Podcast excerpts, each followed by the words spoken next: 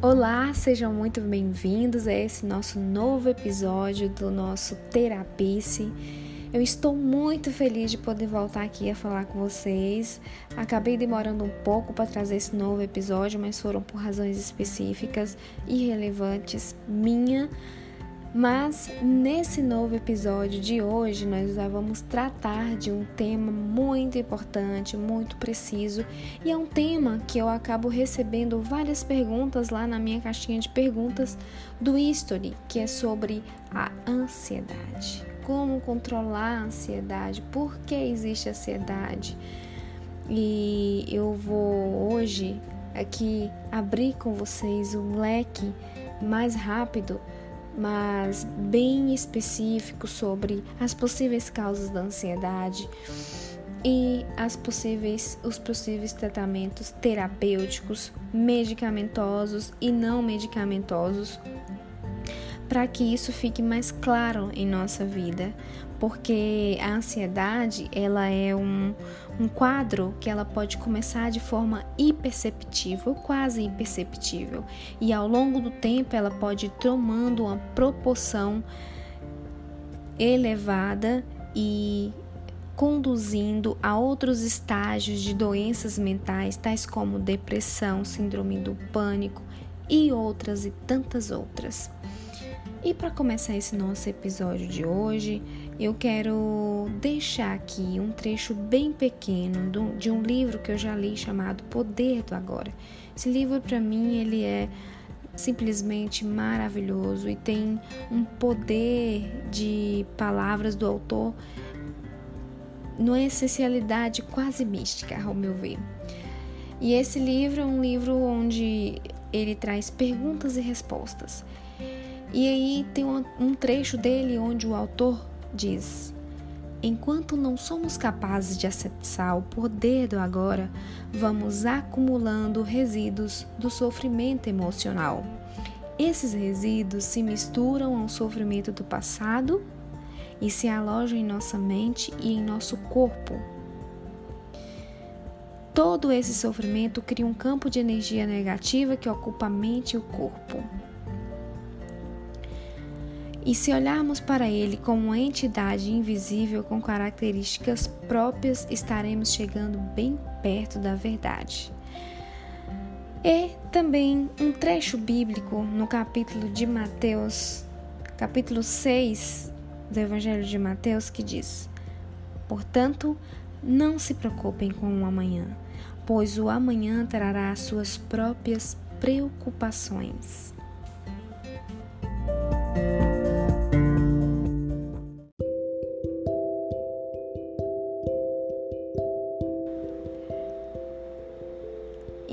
Começar aqui, a gente precisa começar compreendendo que a ansiedade ela não traz consigo um fator específico em si. Então, então ela traz é formada por fatores casuais e ela é multifatorial. Ela pode ser causada por um fator que você trouxe ou com uma soma desses fatores que leva a um quadro tóxico.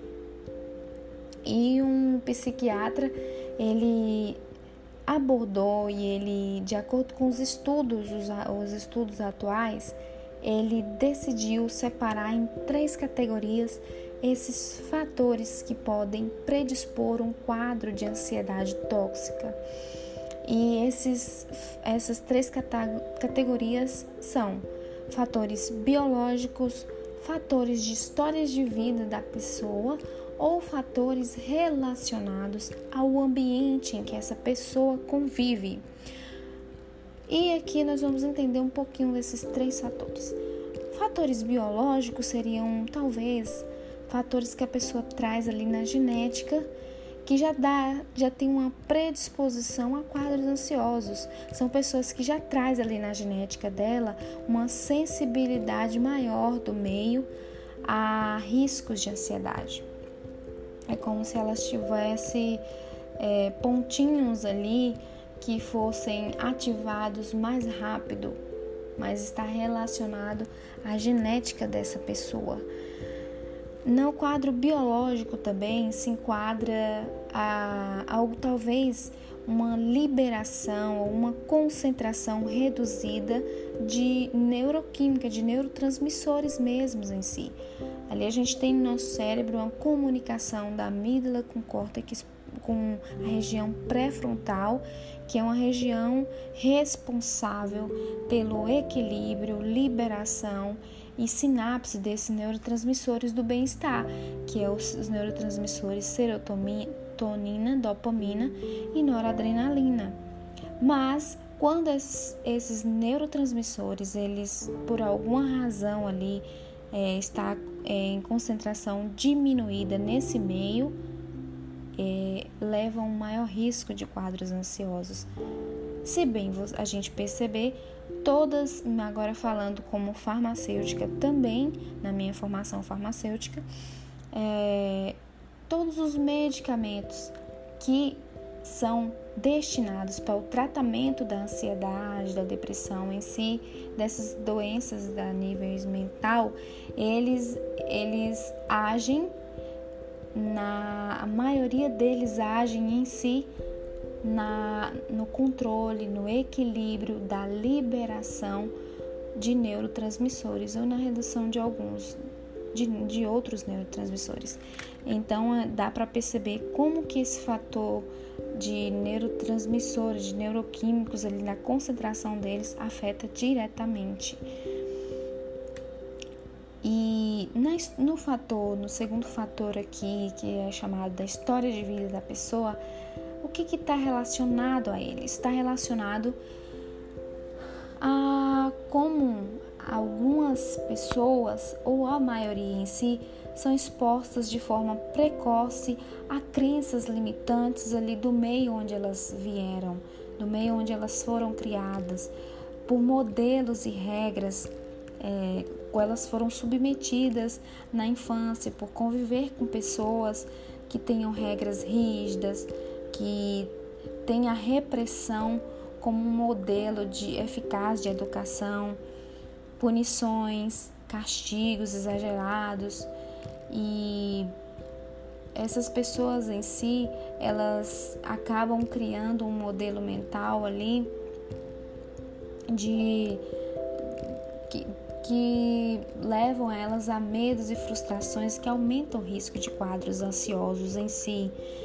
Também nessa questão da história de vida, nesse fator, está relacionada à adaptação social, a dificuldade talvez que essas crianças, adolescentes tiveram ali na, na, na adaptação social, na, na busca por aceitação ou alguns outros casos de bullying, bullying talvez é, mais leves em si, outros mais pesados, né, que comprometem mais ali a formação, porque na, no primeiro estágio de vida ali da infância, o nosso cérebro ainda está mais plástico, ele ainda está na construção de hábito, construção de, de crenças, construção está na construção em si. Então ali tudo é absorvido, tudo que, ele, que a pessoa, que a criança vive é absorvido de uma forma mais acentuada e isso vai definir muito ao decorrer da vida dela.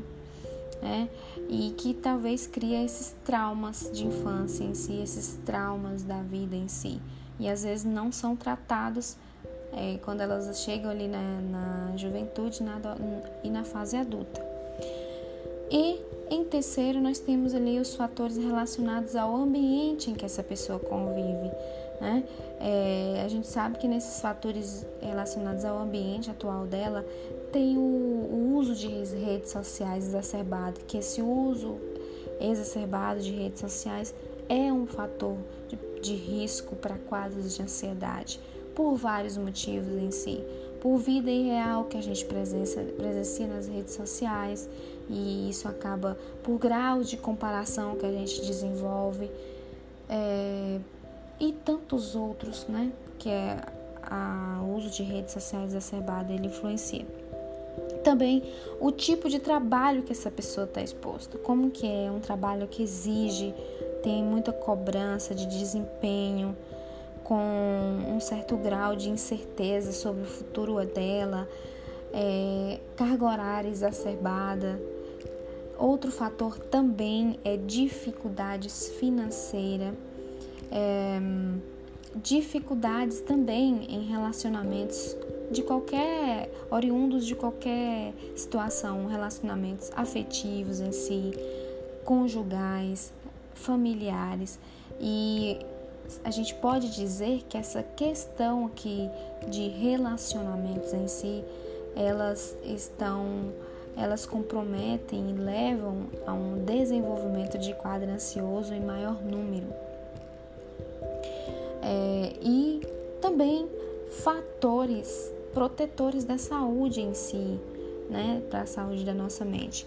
Que fatores são esses? A gente, o desenvolvimento de conexão social, de conexão com a natureza, de fazer atividade física, como está a nossa exposição solar, absorção da luz solar, como anda, como se encontra a nossa alimentação.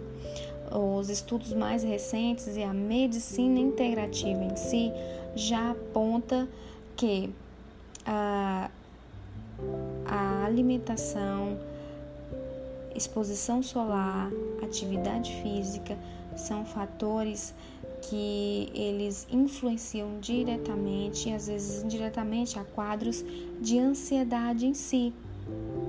Tem até estudos mais recentes que livros publicados. É, livro que eu conheço em si, da doutora Denise, que ele fala dessa conexão de cérebro e intestino.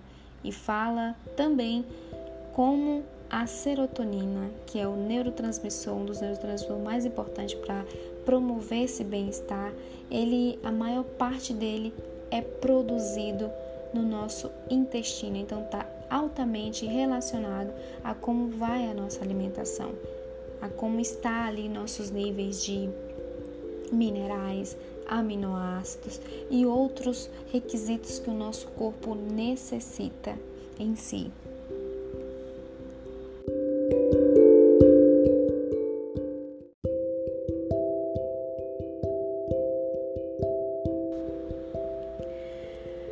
Diante de tudo isso, o mais importante é a gente não paralisar. A intenção é não paralisar frente aos medos, frente, a, frente às, às frustrações, aos traumas, ao excesso de passado, ao que ficou e a esse excesso de futuro que traz, que está aqui em nossa mente, intoxicando. Porque, como diz o livro Poder do Agora, o que a gente tem aqui é o agora e nossa concentração precisa estar nesse agora. Tudo bem, errou, tudo bem, fracassou, o passado, tudo bem, os traumas. Tudo bem, porque esses traumas eles precisam ser olhados agora com um novo olhar, com um olhar de dar um novo significado para eles, como aproveitar eles de uma melhor forma. O que que ele vai poder inserir agora no seu presente para uma vida melhor? Inserir novos hábitos em sua vida. Qual o aprendizado que você foi que você experienciou? A palavra de ordem, talvez um pouco clichê, é aceitar. Aceitar. Quando a gente aceita o que passou, o que aconteceu, a gente começa a dar um novo sentido à vida. As coisas ficam mais leves. Aceitar não significa dizer assumir. Aceitar significa dizer que você consegue já conviver com isso. Porque quanto mais a gente repulsa, mais aquele intoxica dentro de nós.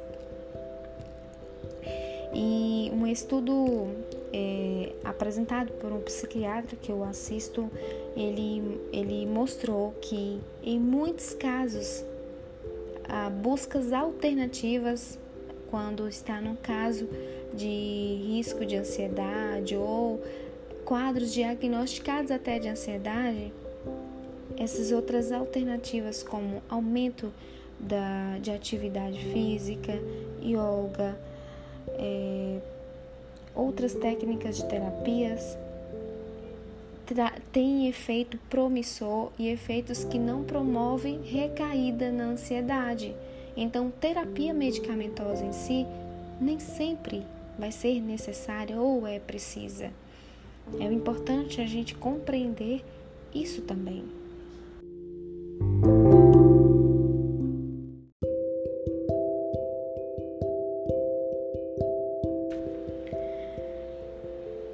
E essas crenças né, centrais negativas que a gente traz ali da história de vida, talvez, do passado, é, traz também consigo uma bagagem de traumas, medo, inseguranças, preocupações, frustrações e preocupações que refletem também para o futuro. E nestes casos, casos onde é, seu quadro ansioso ele está voltado a, a essas a, que te remete a esse diagnóstico ou quadros né, de, do ambiente em que você está, que a gente já discutiu ali antes, você pode estar tá inserindo técnicas precisas no seu dia e que vai poder te contribuir eficazmente. Já é comprovado em estudos que são as técnicas onde você vai tirar momentos do seu dia para se conectar com a natureza. Se você não consegue fazer isso todos os dias, tira momentos da sua semana para conectar com a natureza. Tirar momentos do seu dia para fazer a atividade física, porque a atividade física trabalha na liberação de substâncias neuroquímicas do bem-estar em si, entre tantos outros benefícios. E a comprovadíssima técnica do mindfulness. Eu sou uma prova viva do mindfulness. É, que é o mindfulness? Ele é uma a técnica de atenção plena, onde você faz meditação que te remete à atenção plena, concentração em sua respiração e outros. Essa técnica você não consegue fazer sozinho, você pode encontrar é, vídeos de meditação guiada, né? Para você estar tá ouvindo ali quando você acorda e fazer a sua meditação. Existem aplicativos também. Eu tenho hoje o Meditopia, um aplicativo muito bom para essa para fazer o, o mindfulness. Mas depois de um tempo você vai perceber que você vai começar a encontrar é, espaços meditativos até durante o seu dia, quando você vai usar isso como uma arma para você. Quando as coisas estiver ficando difícil, por exemplo, no seu trabalho e você já tiver avançado nessa técnica, você vai começar conseguir onde você estiver parar e fazer a atenção plena. Isso muda muito e é comprovado, já tem estudos que, que mostram que com oito semanas de, de de, dessa, de, de utilização dessa técnica, de desenvolvimento dela, é, é, ela ajuda a regular uma região do cérebro chamada de córtex pré-frontal, né, regular a liberação e a estrutura química e de, e de substâncias do bem-estar, porque essa, essa região ela também é a região que trabalha a parte emocional. Fora isso, você pode comece com isso nos seus dias, comece fazendo essa técnica da meditação, da atenção plena Comece se conectando com a natureza, comece avaliando como está a sua saúde física e em si. Comece avaliando como estão os seus dias, como você tira um tempo para você e faça. E aí, com o tempo, você vai observando também se não é necessário você incluir uma prática alternativa como yoga. Eu faço yoga e sou prova viva também que o yoga ele muda muito porque ele no yoga você trabalha posturas psicofísicas chamadas psicofísicas e, e práticas meditativas para a sua mente ir cada dia mais sendo remetida a estados de presença, a estados de paz, trabalhar a, o estado de paz é um antídoto para a ansiedade na sua mente. E isso é só uma, é como se fosse uma construção de hábito, uma construção de um novo comportamento mental. Ele precisa acontecer com o tempo. E a partir disso, você vai observando como você vai encontrando seus estados de, de bem-estar. Adicione também aos seus dias mantras que que te faça se sentir melhor, mantras. Coloque mantras talvez no YouTube para você ouvir mantras do amor, mantras da autoestima, man...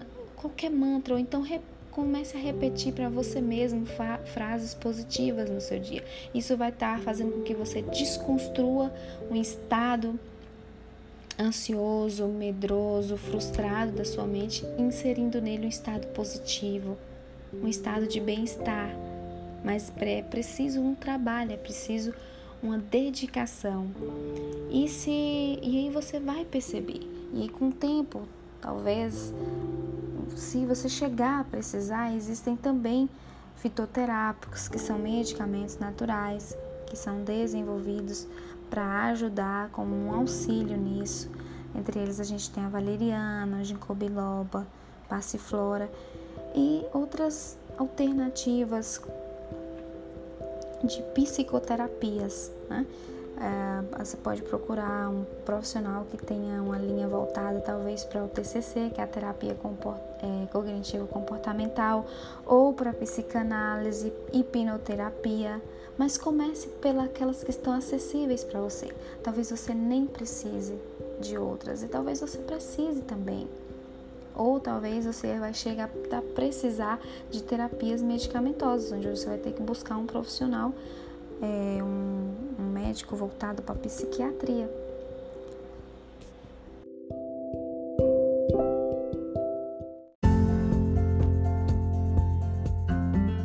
Estamos chegando então ao final do nosso podcast. Eu só quero dizer para vocês aqui nesse final que seja qual for a programação mental que nós tenhamos hoje de crenças, de pensamentos, de frustração, de medo, traumas, a gente pode resolver isso, mas a gente precisa decidir resolver. E a gente precisa começar a resolver pelo autoconhecimento. O autoconhecimento ele também vai fazer com que a gente lide melhor com o nosso passado. E isso e com o nosso futuro. E isso vai influenciar diretamente no estado mental em que a gente está. E aí a gente começa a criar uma nova programação mental, novos hábitos. Inserir hábitos que nos remete a estado de paz é como se fosse uma solução a curto e longo prazo. Ela precisa começar agora e os efeitos delas vão vão perdurar para toda a vida. Então a gente precisa começar o quanto antes. E eu quero finalizar aqui lendo um outro trecho do livro O Poder do Agora e recomendando que se você sente que está eminente assim num quadro de ansiedade, leia esse livro. Eu vou ler para vocês agora. Ele diz: utilize os seus sentidos plenamente, esteja onde você está. Olhe em volta, apenas olhe, não interprete. Veja as luzes, as formas, as cores, as texturas. Esteja consciente da presença silenciosa de cada objeto. Esteja consciente do espaço que permite cada coisa, qualquer coisa. Ouça os sons, não julgue, ouça o silêncio por trás dos sons toque alguma coisa, qualquer coisa, sinta e reconheça o ser dentro dela. Observe o ritmo da sua respiração. Sinta o ar fluindo para dentro e para fora. Sinta a energia vital dentro do seu corpo. Permita que as coisas aconteçam no interior e no exterior. Deixe que todas as coisas sejam. Mova-se profundamente para dentro do agora. Você está deixando para trás o agonizante mundo da abstração mental e do tempo. Está se libertando da mente doentia que suga a sua energia vital, do mesmo modo que lentamente ela está envenenando e destruindo a terra.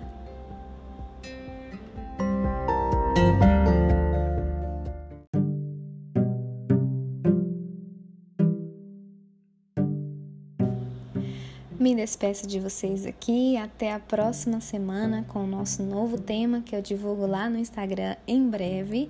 Fiquem com Deus e cuidem muito da saúde mental de vocês. Um abraço, até breve.